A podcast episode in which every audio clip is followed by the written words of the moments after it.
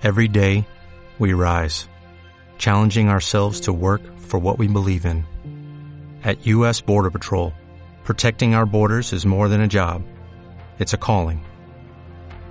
Agents answer the call, working together to keep our country and communities safe.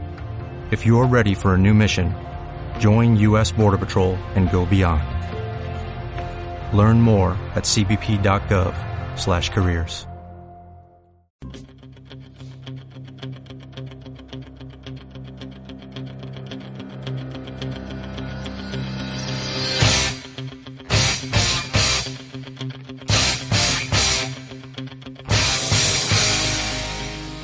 Cita con la ciencia.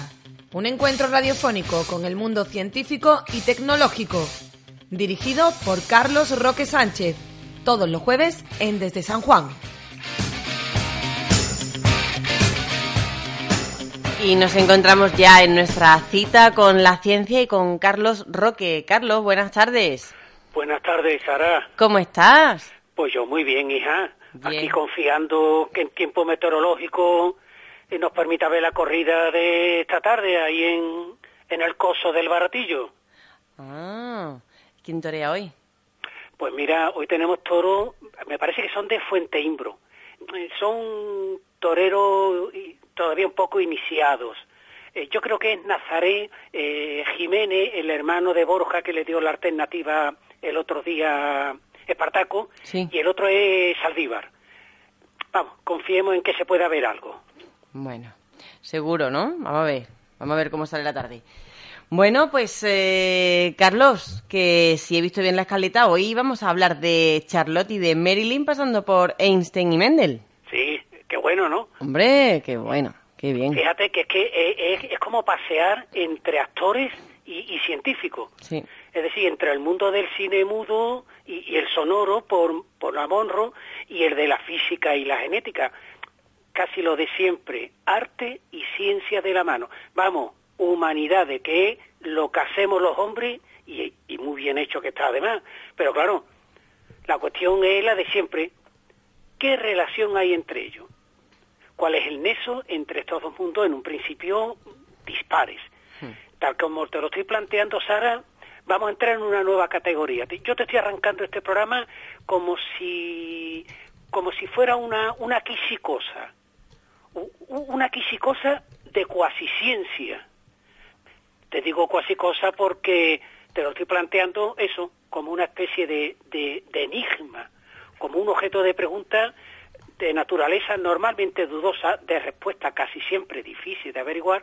Es decir, quisicosa como sinónimo de, de cosa extraña, de cosa rara, de adivinanza.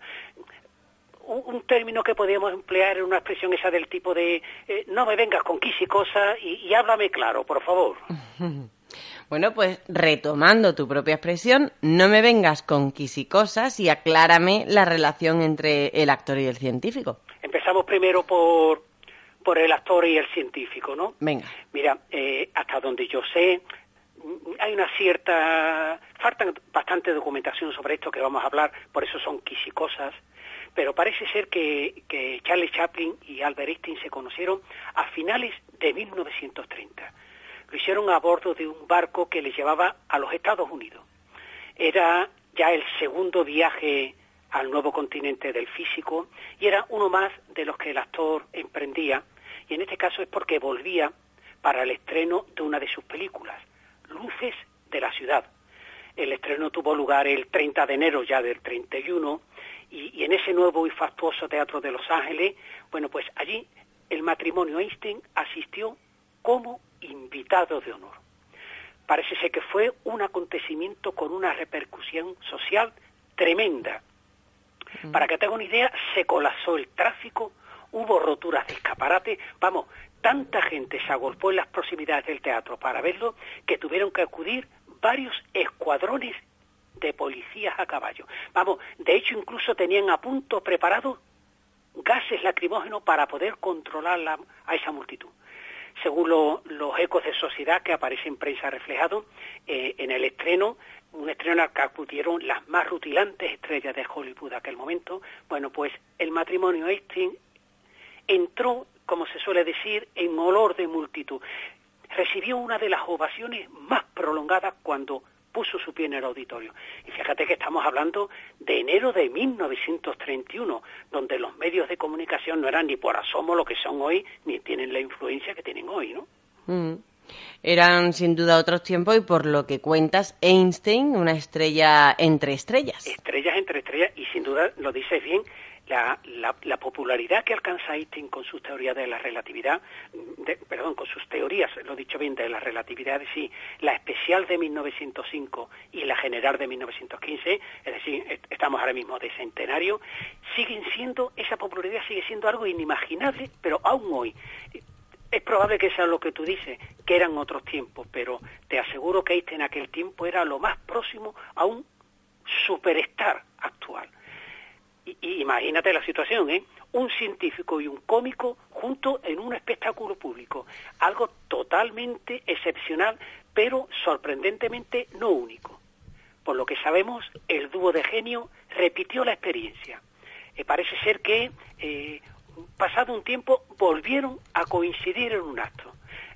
No hay, no hay mucha información sobre el mismo. Quizás sea en este anterior que acabamos de decir, pero en este acto es cuando tiene lugar una conocida conversación entre ambos. Eh, te la resumo. Eh, según dicen, el físico le comentó al cómico, lo que he admirado siempre de usted es que su arte es universal, todo el mundo le comprende, todo el mundo le admira.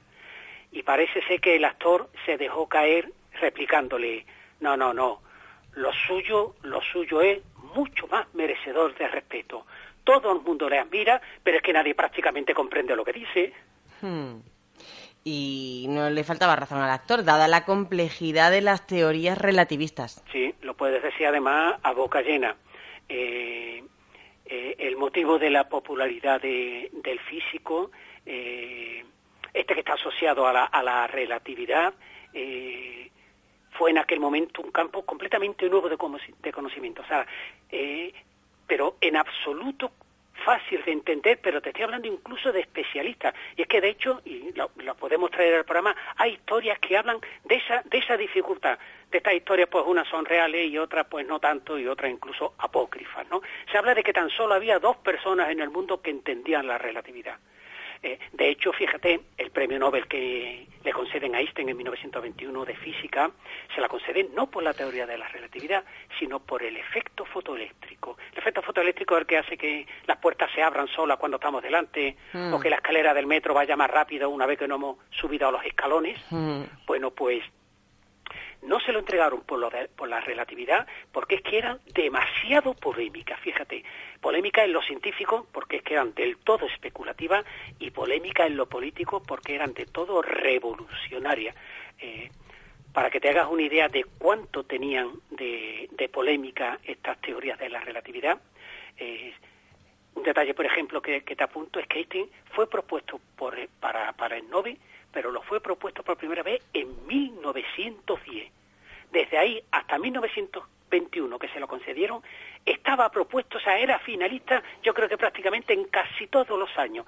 Pero es que, verán, se lo concedieron en 1921. Bueno, pero es que lo tenía retenido desde el año anterior, pero además no se lo entregaron hasta el año siguiente. Fíjate. Tal era el carácter eh, reacio y conservador que tenía pues el comité pues de este laureado y reconocido galardón, ¿no? Y es mm. claro, le temían mucho a lo que se llegó a llamar los relativistas desatinos de Einstein.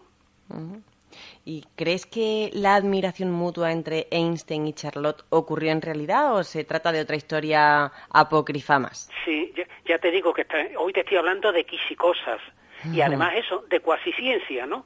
Eh, eh, de hecho, no hace mucho me llegó una variante de esta historia.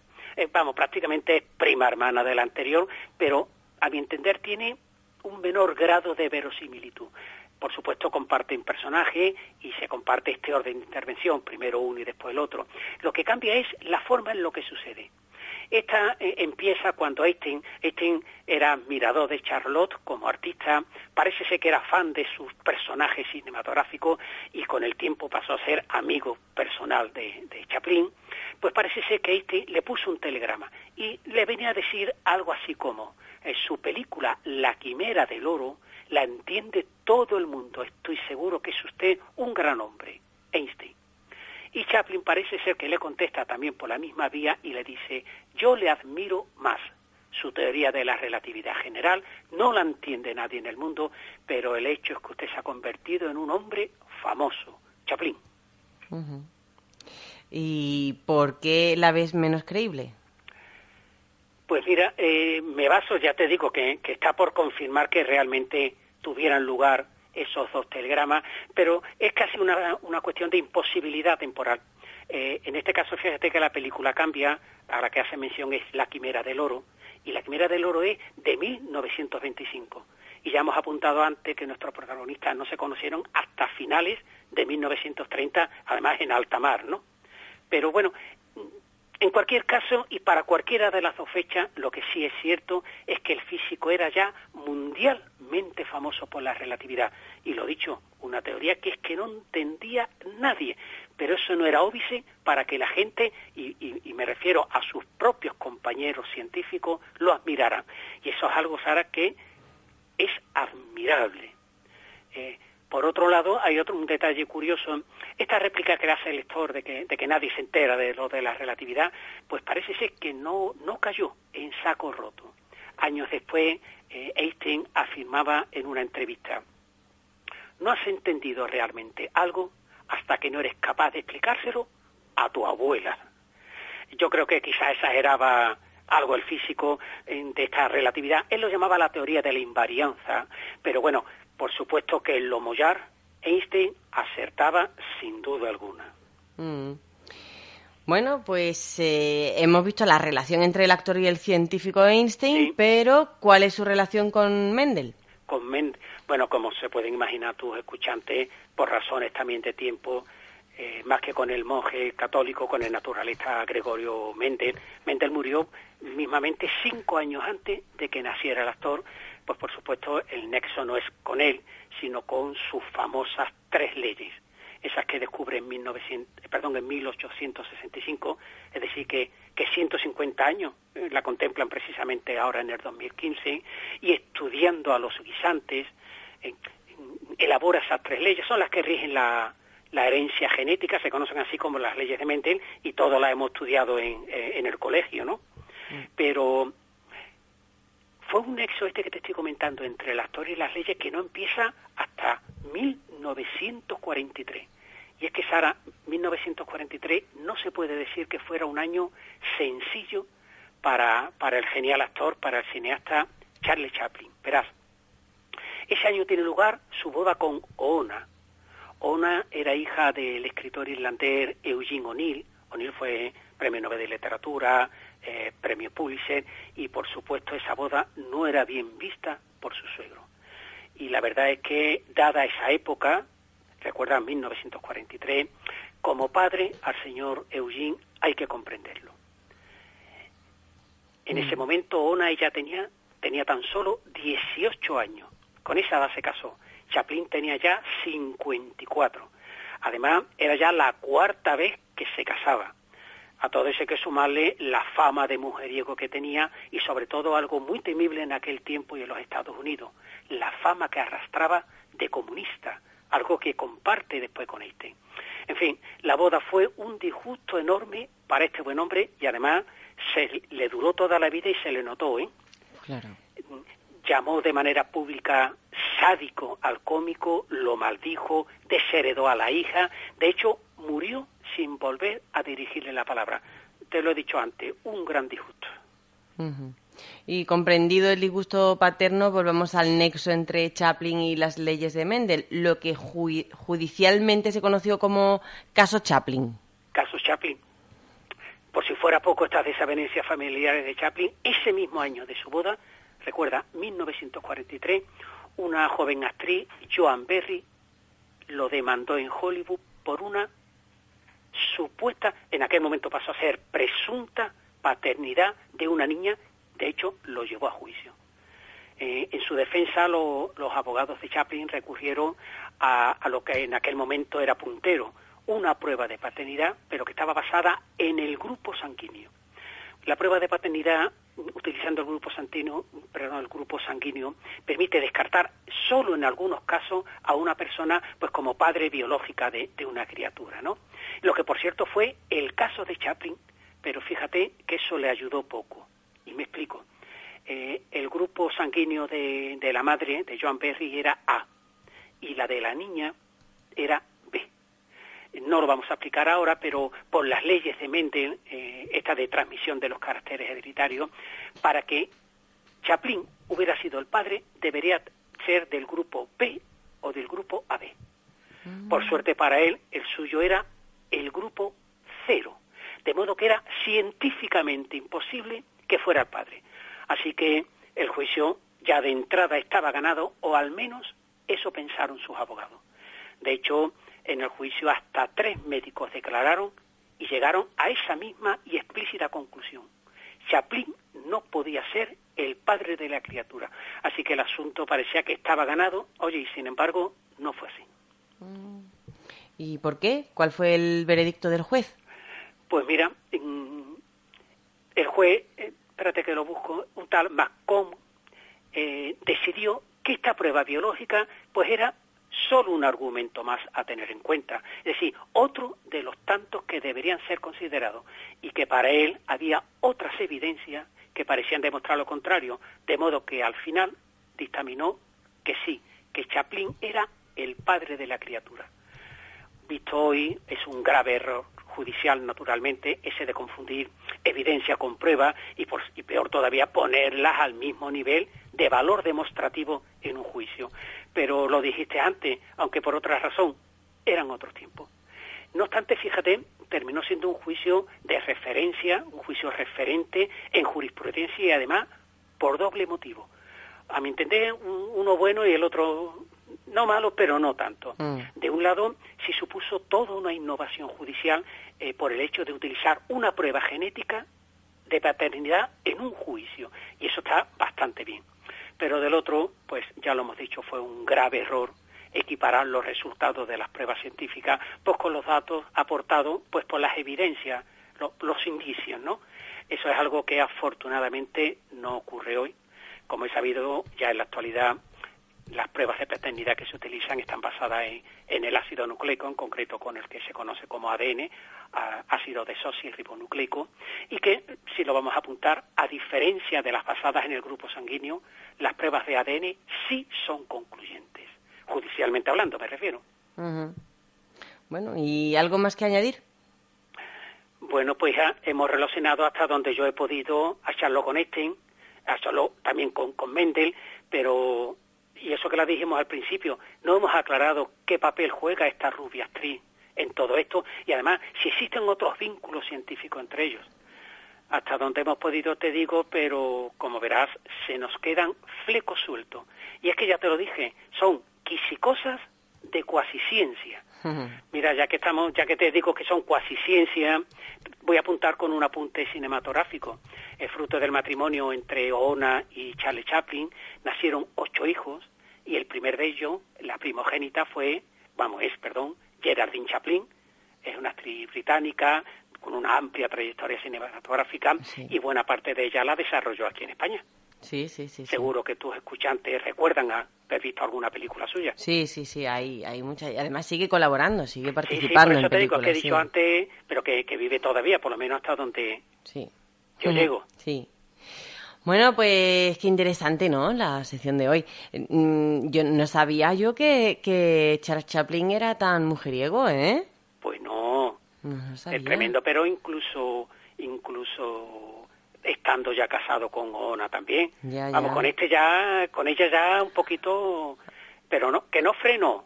Ahí... que redujo la marcha, ¿sabes? Ya, ya, ya. Que digo que ahí a lo calladito, lo calladito. Eran otros tiempos también otra manera de plantear los matrimonios. Sí, también es cierto. Bueno, pues nos despedimos ya y vamos a recordar a los oyentes de Radio Guadalquivir cómo se pueden poner en contacto con Cita con la Ciencia. Pues tenemos la triple vía telefónica llamando al teléfono de la emisora. Al 954 17 14 42. Más personalizada dirigiéndose a carlosroque.com o de una forma más genérica entrando en Enroque de Ciencia donde pueden o leer con más extensión estos temas que tratamos o escucharlo puesto que tenéis la amabilidad de mandarme el archivo, no tiene necesidad de descargárselo y por supuesto utilizándolo a modo de buzón y allí pues depositar eso, sus quejas, sus sugerencias, sus comentarios, sus preguntas. Bien. ¿Nos despedimos con una cita? Mira, hoy si me lo permite, más que una cita, te voy a traer una quisicosa de cuasiciencia, ¿no? venga, venga. Es como una pequeña adivinanza. A ver. Dice, dice así. De ovalada construcción, todos los hombres la tienen, pero las mujeres no. El obispo, como todos, también tiene dos. ¿Solución? No sé cuál es, no sé. No se pierda el apasionante capítulo de este su programa. ¿Nos decimos la semana que viene? Venga, vale. Venga. Vale, vale, Oye, venga. Y, y hablamos de Marilyn, ¿no? Sí, Si tuvo algún tipo de relación con este. Vale, Mira- vale. Mira que sí se enrollaron. Mira que si tuvieron algo ahí. Hmm. Venga, pues eh, lo hablamos la semana que viene. Bueno, la semana que viene, Sara, mm, yo te aviso, Dime, porque es jueves de feria, ¿no? ¿que va a estar bailando sevillana? ¿Tú, tú sabes que eso puede ser casi pecado? ¿Por qué? No sé, yo me entiendo. Ay, Mira, dime. es que no sé si voy a estar aquí, ¿sabes? Ah, bien, vale, vale. Bueno, pues... eh, ¿Estamos en contacto? Estamos en contacto, sí. Vale, ya lo ya. anunciaremos, lo que sea. Venga, pues muchas gracias, Carlos. Gracias a ustedes siempre, Sara.